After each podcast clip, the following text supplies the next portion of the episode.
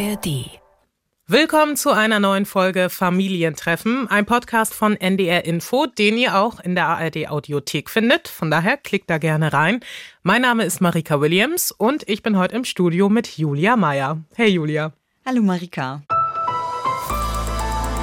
Familientreffen. Ein Podcast von NDR Info. Du hast dich mit einer Erkrankung beschäftigt, über die ganz viele Jahre eigentlich kaum geredet wurde, obwohl sie sehr viele Menschen betrifft. Es geht um Endometriose. Wie kam es dazu, dass du dich jetzt ausgerechnet ja, mit diesem Thema befasst hast? Ja, also ich fand es auch erschreckend, dass tatsächlich so große Unwissenheit über dieses Thema besteht. Mhm. Ich habe jetzt auch nochmal festgestellt in meiner Recherche, da haben viele auch zu mir gesagt, äh, was ist das denn eigentlich? Erklär doch mal. Oder äh, ja, habe ich schon mal gehört, aber sag doch nochmal, was genau war das? Ja. Ich habe tatsächlich das erste Mal davon erfahren, dass es diese Erkrankung überhaupt gibt von einer Freundin. Die hatte jahrelang heftige Bauchschmerzen, wusste immer gar nicht, wo kommen die eigentlich her, war da bei vielen Ärztinnen, Ärzten, hat vieles versucht, aber nie die Ursache tatsächlich rausgefunden, hm. bis dann bei ihr Endometriose diagnostiziert wurde. Und das ist einfach kein Einzelfall. Es gibt ganz viele Frauen, die so einen langen Leidensweg hinter sich haben, bis sie diese Diagnose bekommen. Dazu kam dann noch, auch bei mir wurde eine Endometriose festgestellt. Ah. Bei mir ist ja. es allerdings so, dass ich eigentlich gar keine Beschwerden habe. Mhm. Ich war ganz erstaunt, als ich die Diagnose bekam. Und auch das ist kein Einzelfall. Also man merkt mhm. schon, das ist eine Erkrankung, die sich ganz unterschiedlich äußern kann. Man spricht auch vom Chamäleon der Medizin. Hm, ja, passender Begriff dafür auch. Umso wichtiger, dass wir heute die Möglichkeit haben, darüber zu sprechen und auch aufzuklären. Bevor wir tiefer in das Thema einsteigen, lass uns kurz klären, was genau ist Endometriose? Es ist eine chronische Erkrankung bei Frauen beziehungsweise bei Menschen mit Gebärmutter. Mhm. Grob kann man sagen, bei einer Endometriose wächst Gewebe im Bauch, da wo es nicht hingehört. Was ganz genau passiert, das habe ich besprochen mit Matthias Jenschke, der ist Professor für Gynäkologie und er leitet das Endometriosezentrum an der Medizinischen Hochschule Hannover. Unter Endometriose versteht man die Absiedelung von Zellen, die ursprünglich eigentlich in der Gebärmutterhöhle sitzen, zu einer anderen Stelle quasi außerhalb der Gebärmutter. Und diese Zellen, die in der Gebärmutter sitzen, die unterliegen ja dem, ähm, dem hormonellen Zyklus, bauen sich also in vierwöchentlichen äh, Rhythmus äh, immer auf und bluten dann im Rahmen der Regelblutung.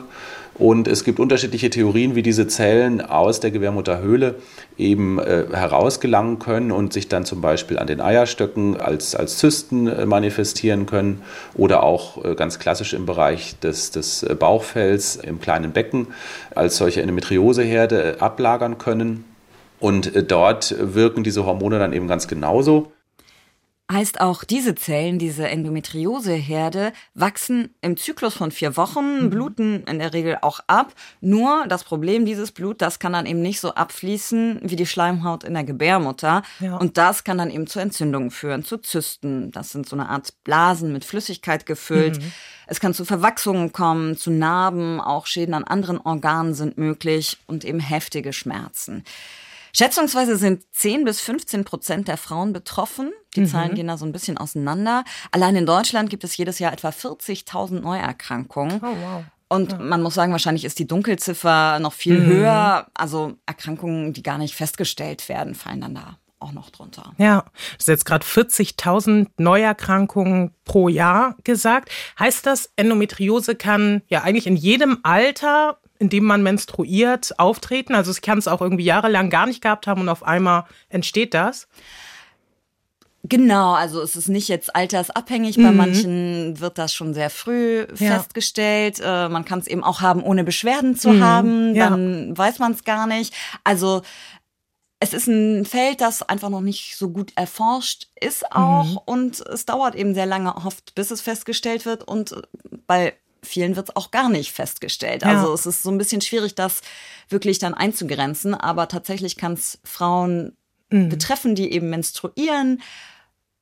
Und in der Regel hören die Beschwerden auch auf, wenn dann die Wechseljahre einsetzen. In ja. der Regel. Es gibt auch Frauen, die dann weiterhin Beschwerden haben, mhm. aber eigentlich ist, ist es so der, der ja. Zeitraum. Ja, der Gynäkologe Matthias Jenschke meinte ja gerade, ähm, es gibt verschiedene Theorien, wie Endometriose entsteht. Gibt es welche, die besonders häufig genannt werden, wo man sagt, ja, wahrscheinlich ist es eher deshalb? Ja, also unser Gynäkologe, der hält diese Erklärung für die plausibelste dass einfach während der Regelblutung solche Gebärmutterschleimhaut oder Endometriumzellen rückwärts sozusagen durch die Eileiter in die Bauchhöhle wandern können und sich dann dort ähm, ablagern. Es gibt aber auch noch andere Erklärungsversuche, andere mhm. auch Vermutungen. Wahrscheinlich spielt das Immunsystem eine Rolle, auch Vererbung könnte da ein Faktor sein. Okay, also es ist doch recht vielfältig so, was möglich wäre, woran das liegen könnte. Ne? Jetzt hast du auch gesagt, ähm, die Endometriose kann zu großen Schmerzen führen. Kannst du nochmal beschreiben, was das so für Schmerzen sind? Also typischerweise mhm. treten diese Schmerzen vor und vor allem während der Periode auf. Das sind mhm. so Krämpfe im Unterbauch. Teilweise sind die so stark, dass Schmerzmittel gar nicht mehr richtig helfen die Frauen sind dann wie ausgenockt. Oh, aber es kann auch bei Schmerzen zum Beispiel beim Sex kommen. Mhm. Es gibt auch noch eine ganze Reihe andere Symptome. Also es können auch Rückenschmerzen, Kopfschmerzen ja. können Symptome sein, Kreislaufprobleme, Blähungen, Durchfall, also so Verdauungsgeschichten, mhm. Übelkeit, auch Erschöpfung. Also auch Symptome, die sehr unspezifisch sind. Ja Genau. Und auch das führt dazu, dass es eben sehr, sehr lange oft dauert, weil man dann vielleicht auch zu ganz anderen Ärztinnen und Ärzten geht, ja, um ne? was anderes abzuchecken genau. eigentlich. Und dann gibt es halt auch noch Frauen, die von ihrer Endometriose gar nicht wirklich was merken. Mhm. Oftmals wird die Erkrankung dann entdeckt, wenn sie sich ein Kind wünschen, aber über längere Zeit nicht schwanger werden. Ah, okay. Das heißt also, eine Endometriose kann auch zu einer ungewollten Kinderlosigkeit führen. Genau, das ist sogar gar nicht selten der Fall, sagt ja. Matthias Jenschke vom Endometriosezentrum in Hannover. Es ist häufig so, dass Endometrioseherde zu, zu Verklebungen führen können im Bereich der Eileiter, sodass dann einfach der Transport der Eizelle vom Eierstock in äh, die Gebärmutterhöhle erschwert ist oder eben gar nicht klappen kann. Zum anderen ist es aber auch so, dass wenn sich zum Beispiel große Endometriosezysten äh, befinden im Bereich der Eierstöcke, dass das einfach ähm, vom Umgebungsmilieu ungünstig ist für die Entstehung einer Schwangerschaft. Also das ist wie so eine unterschwellige Entzündung, die das einfach erschwert, äh, dass sich da eine Schwangerschaft bilden kann. Das heißt jetzt aber nicht, dass Frauen, die Endometriose haben, nicht schwanger werden können. Ne? Das mhm. ist ganz wichtig zu sagen. Es gibt auch Frauen, die damit gar keine Probleme haben, trotz Endometriose. Aber wenn es nicht klappt, dann ist es eben gut möglich, dass das damit zusammenhängt. Tatsächlich wird bei ja, so etwa der Hälfte der Frauen, die einen unerfüllten Kinderwunsch haben, eine Endometriose festgestellt. Aber auch dann heißt es nicht automatisch schwanger werden. Das geht nicht. Es mhm. kann dann aber eben sein, dass Unterstützung gebraucht wird. Zum Beispiel ja. eine künstliche Befruchtung, wenn die Eileiter verwachsen sind. Mhm. Wie genau wird denn eine Endometriose diagnostiziert? Wie läuft das ab? Also wenn man es schwarz auf weiß haben will, dann gibt es bisher nur eine Option, sagt der Gynäkologe Matthias Jenschke. Dann kommt man eigentlich nicht an so einer kleinen Operation vorbei, wo man äh, eine sogenannte Bauchspiegelung durchführt, also sprich im Rahmen von so einer Schlüssellochoperation mit der Kamera durch den Bauchnabel in die Bauchhöhle reinschaut und dann guckt eben, ob man Endometrioseherde findet und dann äh, idealerweise auch einen davon rausoperiert. Das Ganze passiert unter Vollnarkose. Mhm. Ein Eingriff ist also nicht so ganz ohne. Geschulte Ärztinnen und Ärzte, die können Endometrioseherde teilweise auch schon im Ultraschall sehen, je ah, nachdem okay. auch, wo die dann sind. Oder wenn die Symptome sehr, sehr typisch sind, dann kann man das auch im Anamnesegespräch schon erkennen. Also mhm. Also dann, wenn Patientinnen wirklich immer wieder regelmäßig unter heftigen Schmerzen leiden, wenn sie ihre Periode haben. Ja. Es gibt ja auch diese Speicheltests. Was hat es damit auf sich?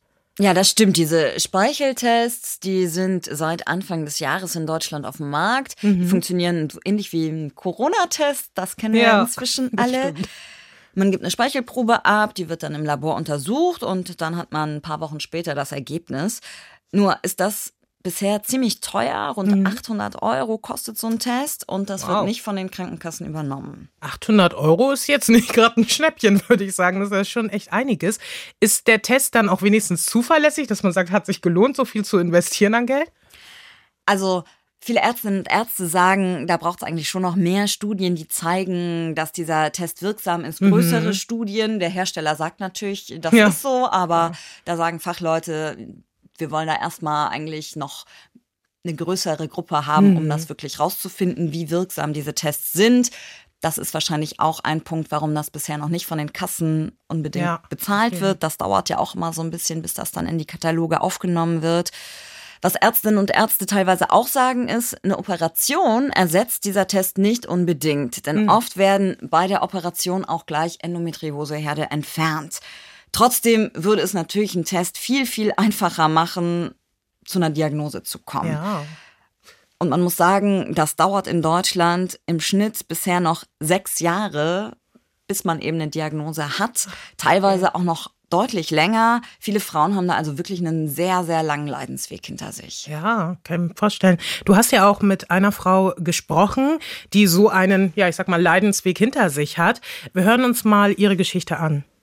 Von Anfang an hatte Simone Möller Schmerzen bei der Periode. Ihr wurde damals gesagt, das sei normal. Gegen die Schmerzen hat sie die Pille genommen. Heute ist Simone Mitte 40 und weiß, sie hat Endometriose. Die Diagnose war ein Zufallsbefund, sagt sie. Eines Tages habe ich von jetzt auf gleich ganz starke Unterleibsschmerzen bekommen und mein Hausarzt hat einen Blinddarmdurchbruch vermutet. Und dann bin ich ins Krankenhaus überwiesen worden und man hat das operiert, hat aber nichts festgestellt, hat gesagt, der Blinddarm war in Ordnung und hat mich wieder nach Hause geschickt. Die Schmerzen gingen aber nicht weg.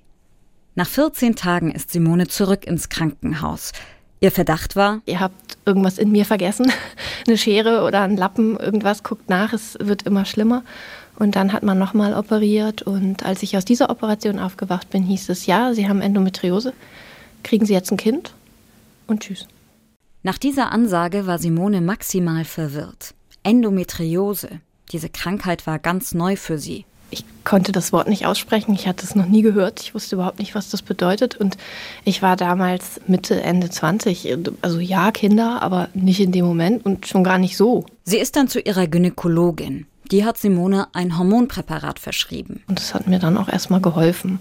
Es hat aber niemand mich darüber aufgeklärt, was das bedeutet. Also es hieß einfach nur, bei der Krankheit nehmen Sie bitte diese Tabletten und dann ist alles gut. Dieses Gefühl hatte auch Simone erstmal bis nach drei Jahren die Schmerzen plötzlich wieder da waren. Dann hat es mich von jetzt auf gleich eines Tages bei einem Kinobesuch völlig zerrissen mit stärksten Unterleibsschmerzen und äh, diesmal habe ich gedacht, jetzt muss es der Blinddarm sein. So.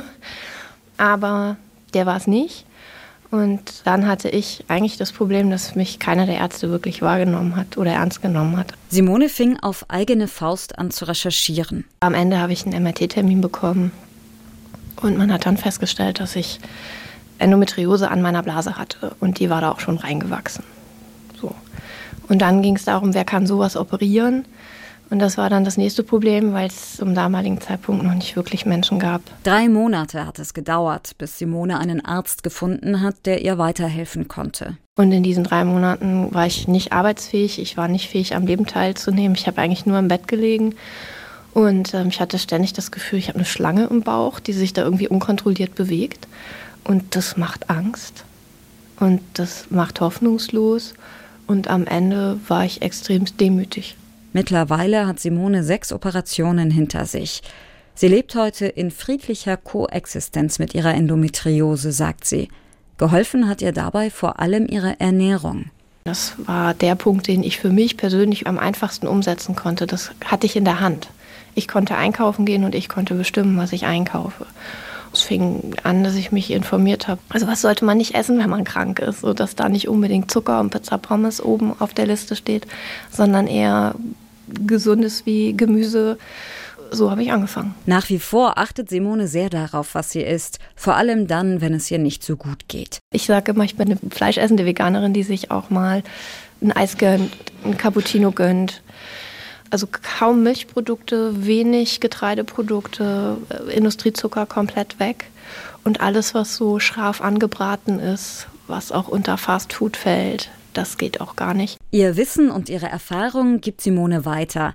Sie berät heute andere Frauen, die auch Endometriose haben.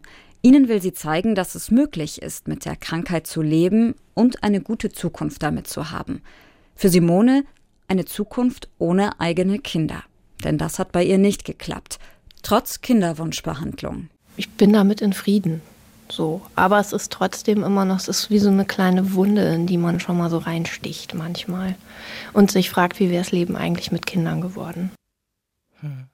Ich finde es ja echt erschreckend, wie lange Simone und auch die Ärzte im Dunkel getappt sind und sie auch nicht wirklich ernst genommen haben. Und ich muss da auch wirklich sagen, ich stelle das immer wieder fest, wenn ich bei Frauen Ärzten oder auch Ärztinnen bin, ähm, dass man da ganz oft hinkommt mit einem Problem oder irgendwie sagt, ich habe hier Schmerzen, ich weiß nicht genau, was ist das? Sie sind ja der Profi sozusagen. Und äh, dann wird man nicht wirklich ernst genommen und dann heißt es einfach nur, ja, hier ist ein Medikament, nehmen Sie das und tschüss. Also so ein bisschen wie Simone das ja auch erzählt hat, ohne das richtig aufgeklärt wird. Dabei wäre das halt ja auch so wichtig, um zu wissen, was soll ich ändern, auch für sich so eine innere ja, Ruhe oder einen gewissen Frieden auch zu bekommen. Weil wenn ich weiß, was ich habe, dann kann ich auch entsprechend ähm, besser handeln. Das ist mir auch echt schon oft aufgefallen. Ich finde das so schade und ähm, ja, so schwierig, warum das teilweise immer noch so stattfindet. Ähm, und vor allen Dingen, glaube ich, ist es ja auch so eine große ja, psychische Belastung, wenn man irgendwie von Arzt zu Arzt rennt und es so viel Zeit in Anspruch nimmt, bis man eine richtige Diagnose und auch eine Behandlung bekommt. Ne? Auf jeden Fall. Es ist, glaube ich, eine Riesenbelastung für Frauen, die da wirklich, ja, über Jahre mit ihren Beschwerden zu kämpfen haben mhm. und nicht wissen, woran es liegt, immer wieder Sachen ausprobieren, die auch nicht so wirklich helfen, weil sie einfach die Ursache nicht kennen. ja. ja.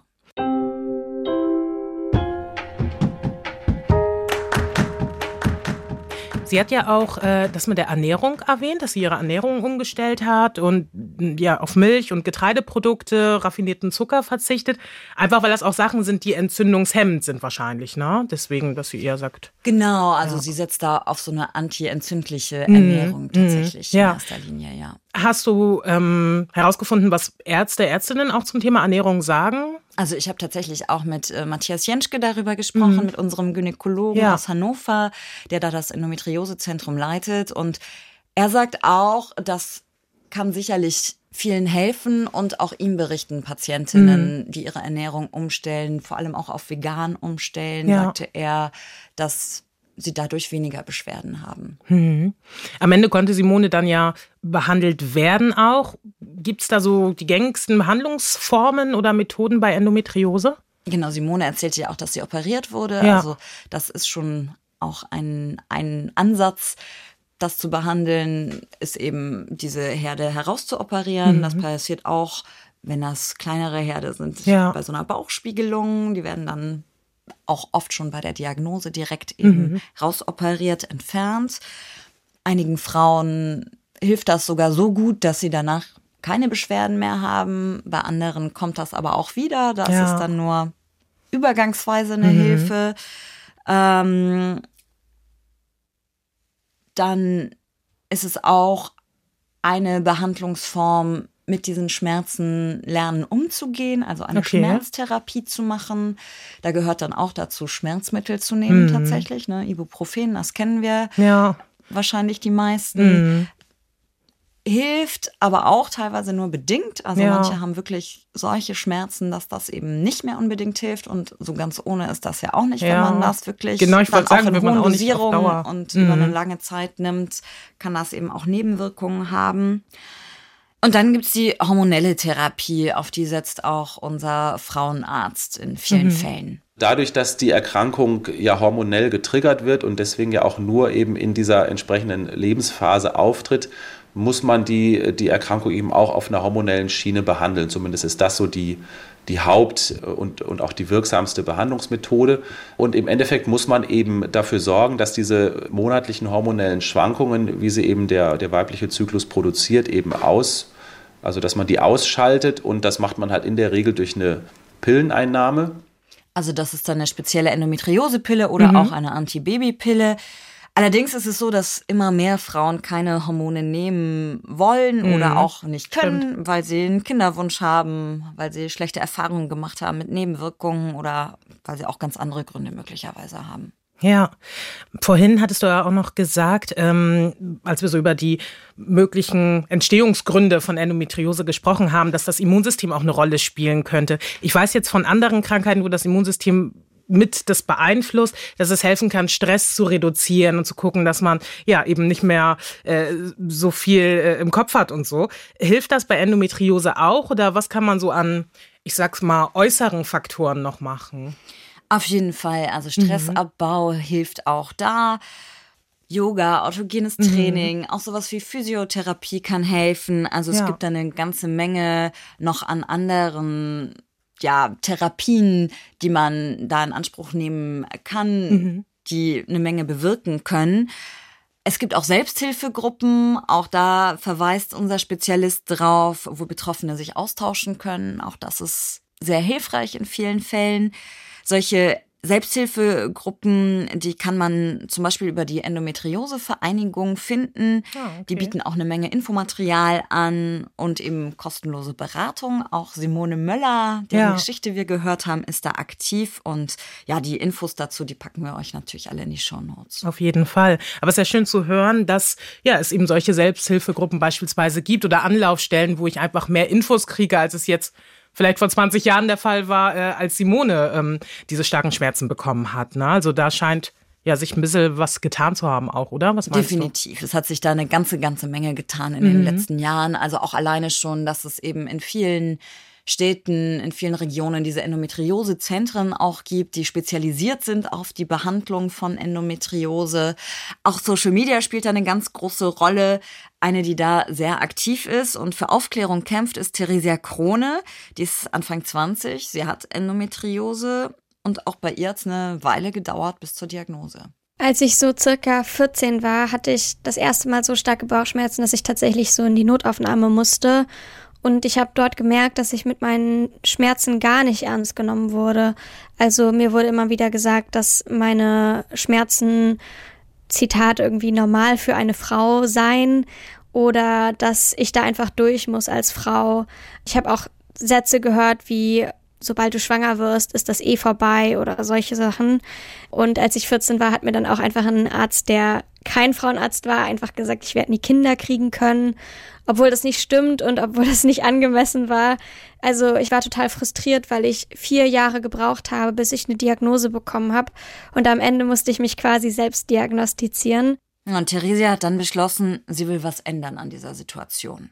Also habe ich angefangen, mich mit Freunden zusammenzusetzen und wir haben überlegt, was können wir tun.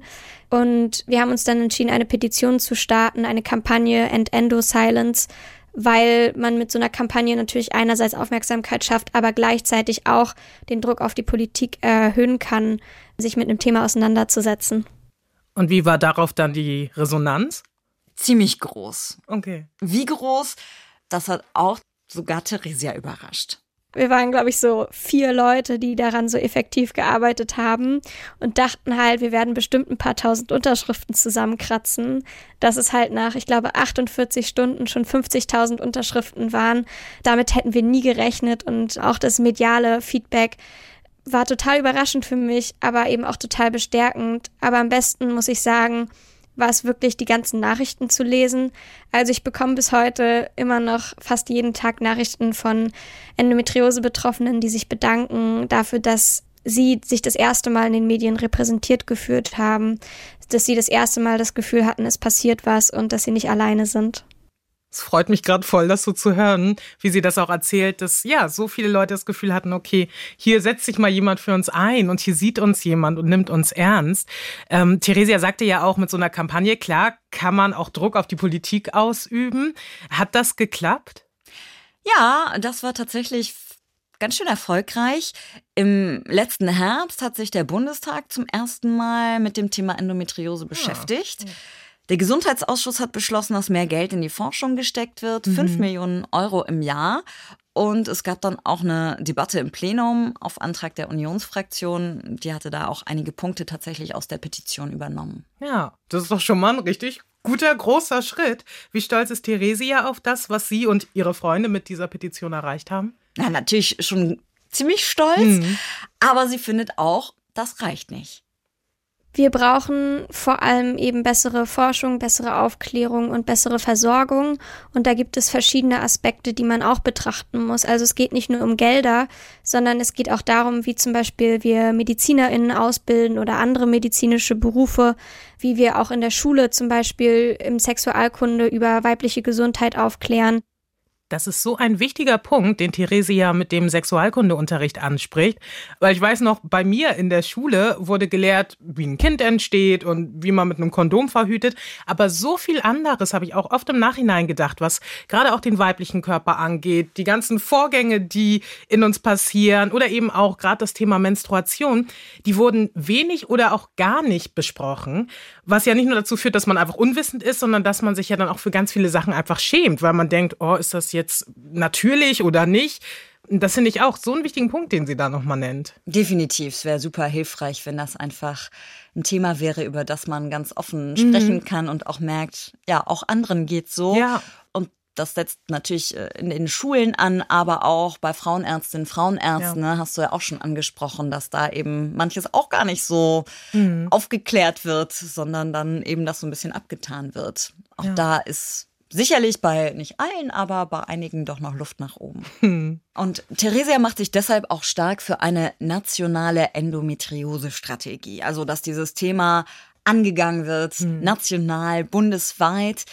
Unter anderem mit einer Aufklärungskampagne, auch mit noch deutlich mehr Geld für die Forschung. Und Theresia verweist da auf andere Länder, Australien zum Beispiel. Da wurde schon 2018 eine nationale Endometriose-Strategie gestartet.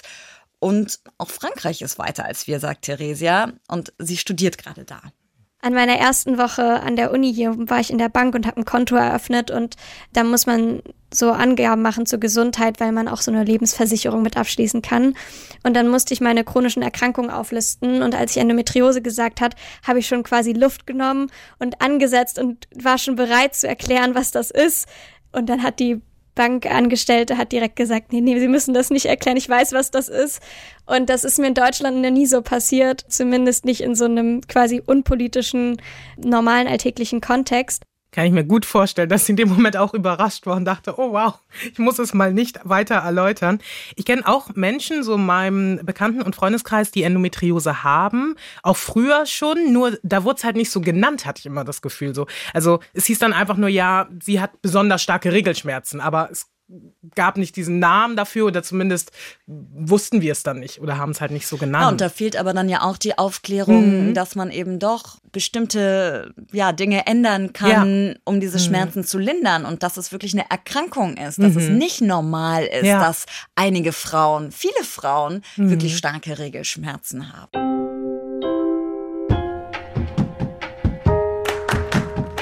Was ein großes Problem ja auch ist, wir haben es vorhin kurz angerissen, Endometriose wird oft erst spät festgestellt. Woran liegt das?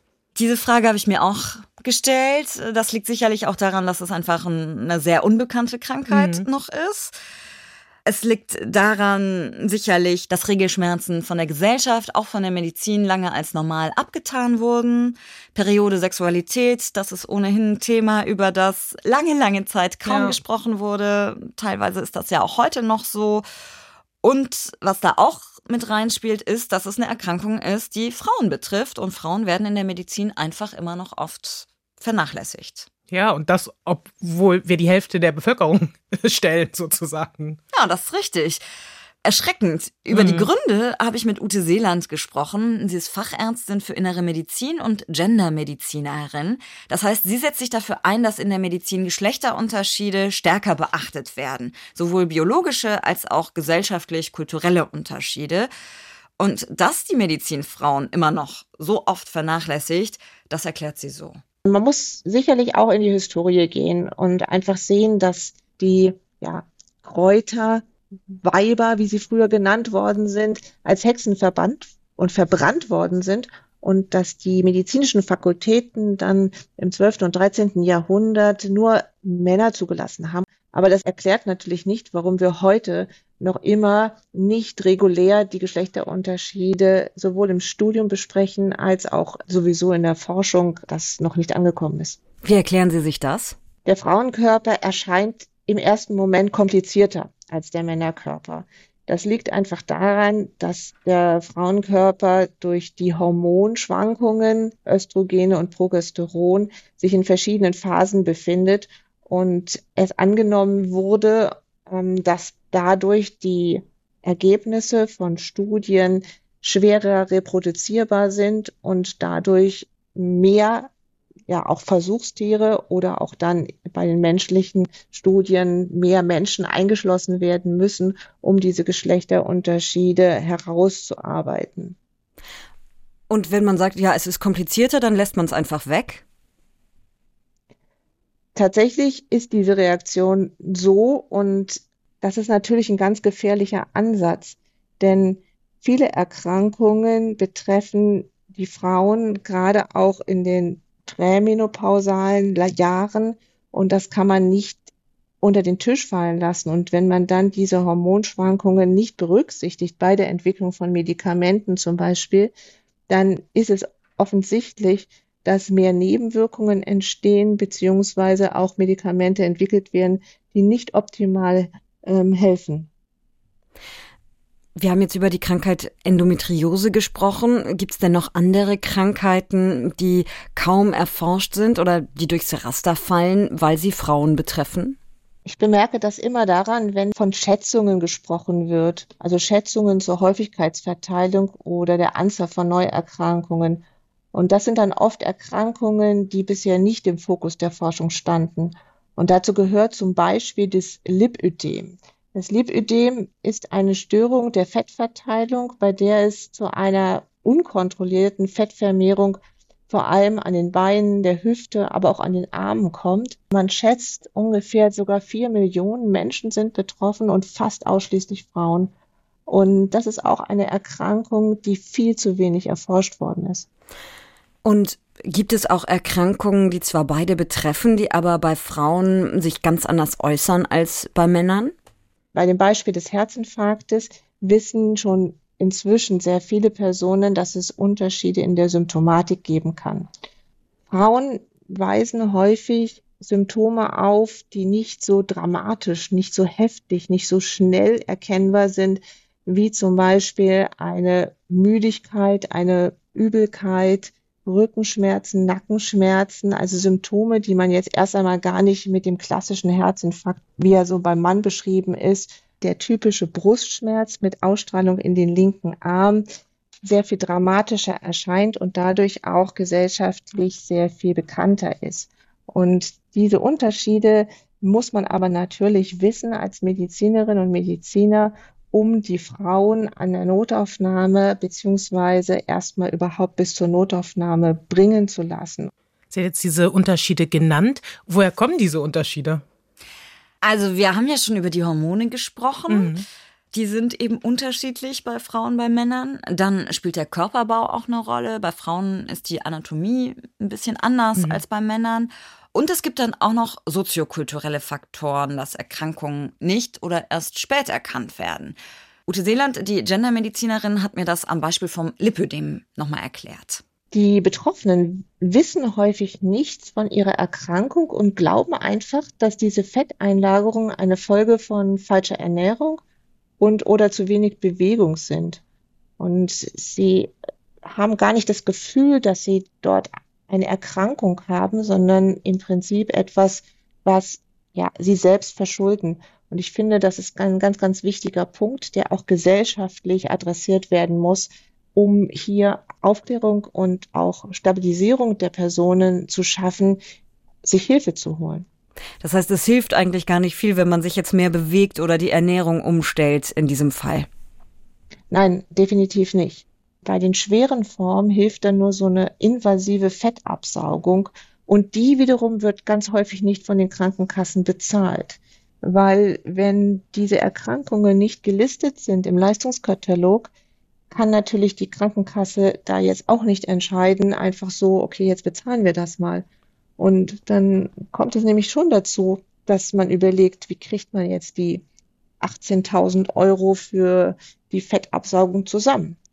Jetzt haben Sie das Stichwort Aufklärung genannt. Was muss sonst noch passieren? Welche Methoden gibt es sonst noch, um da ein bisschen mehr Gleichgewicht reinzubringen? Ja, eigentlich ist die Lösung ziemlich einfach. Das heißt, bei jedem Studienkonzept und bei jeder Datenerhebung und bei der Auswertung vor allem der Studiendaten müssen die Geschlechter repräsentativ vertreten sein, sodass am Ende eine statistisch signifikante Aussage zu diesen Fragestellungen zumindest für das binäre Geschlecht Mann und Frau präsentiert werden kann. Und wenn das so weitergeht, dass das ignoriert wird weiterhin, dann müsste man wirklich überlegen, ob man nicht eine ge geschlechtersensible Auswertung gesetzlich vorschreiben muss. Aber das würde natürlich gar nicht so das sein, was ich mir wünsche, sondern ich würde mir natürlich viel mehr wünschen, dass die Kolleginnen von diesem Ansatz überzeugt sind und dass sie die Vorteile einfach sehen. Jetzt sagen Sie, Studien müssen geändert werden, möglicherweise sogar mit gesetzlichen Vorschriften. Was muss ich noch tun? Also ganz wichtig ist es, dass man die geschlechtersensiblen Aspekte ins Studium bringt. Und das ist auch etwas, an dem wir sehr stark arbeiten, so dass wir die Curricula, das heißt das sind ja die, sagen wir mal, Ausbildungsrichtlinien an den Universitäten für alle künftigen Medizinerinnen und Mediziner so gestalten, dass in jedem Fach und über jedes Semester hinweg die geschlechtersensiblen Aspekte schon von vornherein mitgelehrt werden. Das Problem also an der Wurzel packen, schon im Studium diese Aspekte behandeln was ja auch nur Sinn ergibt, also zumindest in meinen Augen. Dann gibt es ja noch diese soziokulturellen Aspekte, die bestimmt auch bei Endometriose eine Rolle spielen, oder? Auf jeden Fall. Wenn eine Betroffene ein Umfeld hat, das sie ermutigt, bei Schmerzen zum Arzt, zur Ärztin zu gehen, das abklären zu lassen, das es nicht als normal abtut, dann ist das total viel wert. Hm. Und es ist auch wichtig, dass Endometriose-Schmerzen möglichst frühzeitig behandelt werden, sagt unser Gynäkologe Matthias Jenschke. Also das kann ja schon in, in ganz jungen Jahren äh, beginnen äh, mit diesen schmerzhaften Regelblutungen und gerade dann ist es auch wichtig, dass man eben dann nicht so lange wartet, weil gerade bei Jugendlichen sind da auch die Nervenbahnen, sage ich mal, noch so, so plastisch und können sich verändern, dass dann sich schon so richtig so eine Art Schmerzgedächtnis bilden kann. Ähm, und gerade dann ist es wichtig, gerade bei, bei, bei jungen Mädchen, wenn sich da diese schmerzhafte Regelblutung darstellt, dass man da frühzeitig den Kontakt zum, zum Gynäkologen oder zur Gynäkologin sucht, um da eben der Sache nachzugehen. Und eben auch sonst. Eigentlich jede, jede schmerzhafte Regelblutung kann eine Endometriose sein und so sollte man es eigentlich auch behandeln. Ja, wie es so schön heißt, Vorsorge ist besser als Nachsorge. Und auch als Freund, Freundin Partner, Partnerin, kann man der betroffenen Person helfen, indem man erstens das Problem oder die Sache ernst nimmt und eben motiviert, zum Arzt, zur Ärztin zu gehen oder sich ja auch als nicht betroffene Person darüber informiert. Schadet ja nicht. Ne? Auf jeden Fall. Simone Möller, deren Geschichte wir vorhin ja gehört haben, die selbst Endometriose hat und inzwischen eben auch Beratungen zu dem mhm. Thema macht, die hat mir auch erzählt, dass sich tatsächlich auch immer wieder Partner bei ihr melden von Frauen mit Endometriose. Manchmal ruft auch der Freund an, weil sich die Frau selber gar nicht traut. Ich selber habe auch schon eine Beratung gehabt für einen Mann, der gesagt hat, meine Frau leidet so und ich fühle mich so hilflos, was kann ich tun? Und dann sage ich einfach, kümmere dich, also ein bisschen eine warme Decke, warme Socken, vielleicht eine Badewanne einlassen oder eine Hühnersuppe zur richtigen Zeit kochen. Wenn der Partner Verständnis hat und nicht noch zusätzlich verurteilt, dann ist das die größte Hilfe, die man kriegen kann. Das Schlimmste ist, sagt Simone, wenn Leute sowas sagen wie, stell dich mal nicht so an und einen da eben nicht ernst nehmen. Julia, ich danke dir, dass wir darüber gesprochen haben heute hier in dieser Folge. Ich fand es echt gut, auch für mich selbst nochmal total informativ, mehr über Endometriose zu erfahren. Solltet ihr selbst davon betroffen sein, hoffe ich, konnten wir euch gut informieren, aber euch vielleicht auch einfach Mut machen. Ähm, wenn ihr unsicher seid, lasst euch untersuchen. Besteht auch darauf, dass ihr untersucht werdet und nutzt die Möglichkeiten, die es gibt, um sich zu Endometriose beraten zu lassen oder mit anderen Betroffenen auszutauschen. Wir haben es vorhin schon gesagt, die Infos dazu findet ihr in den Show Notes zu dieser Folge. Wir sagen Tschüss. Tschüss. Und bis zum nächsten Mal. Familientreffen, ein Podcast von NDR Info.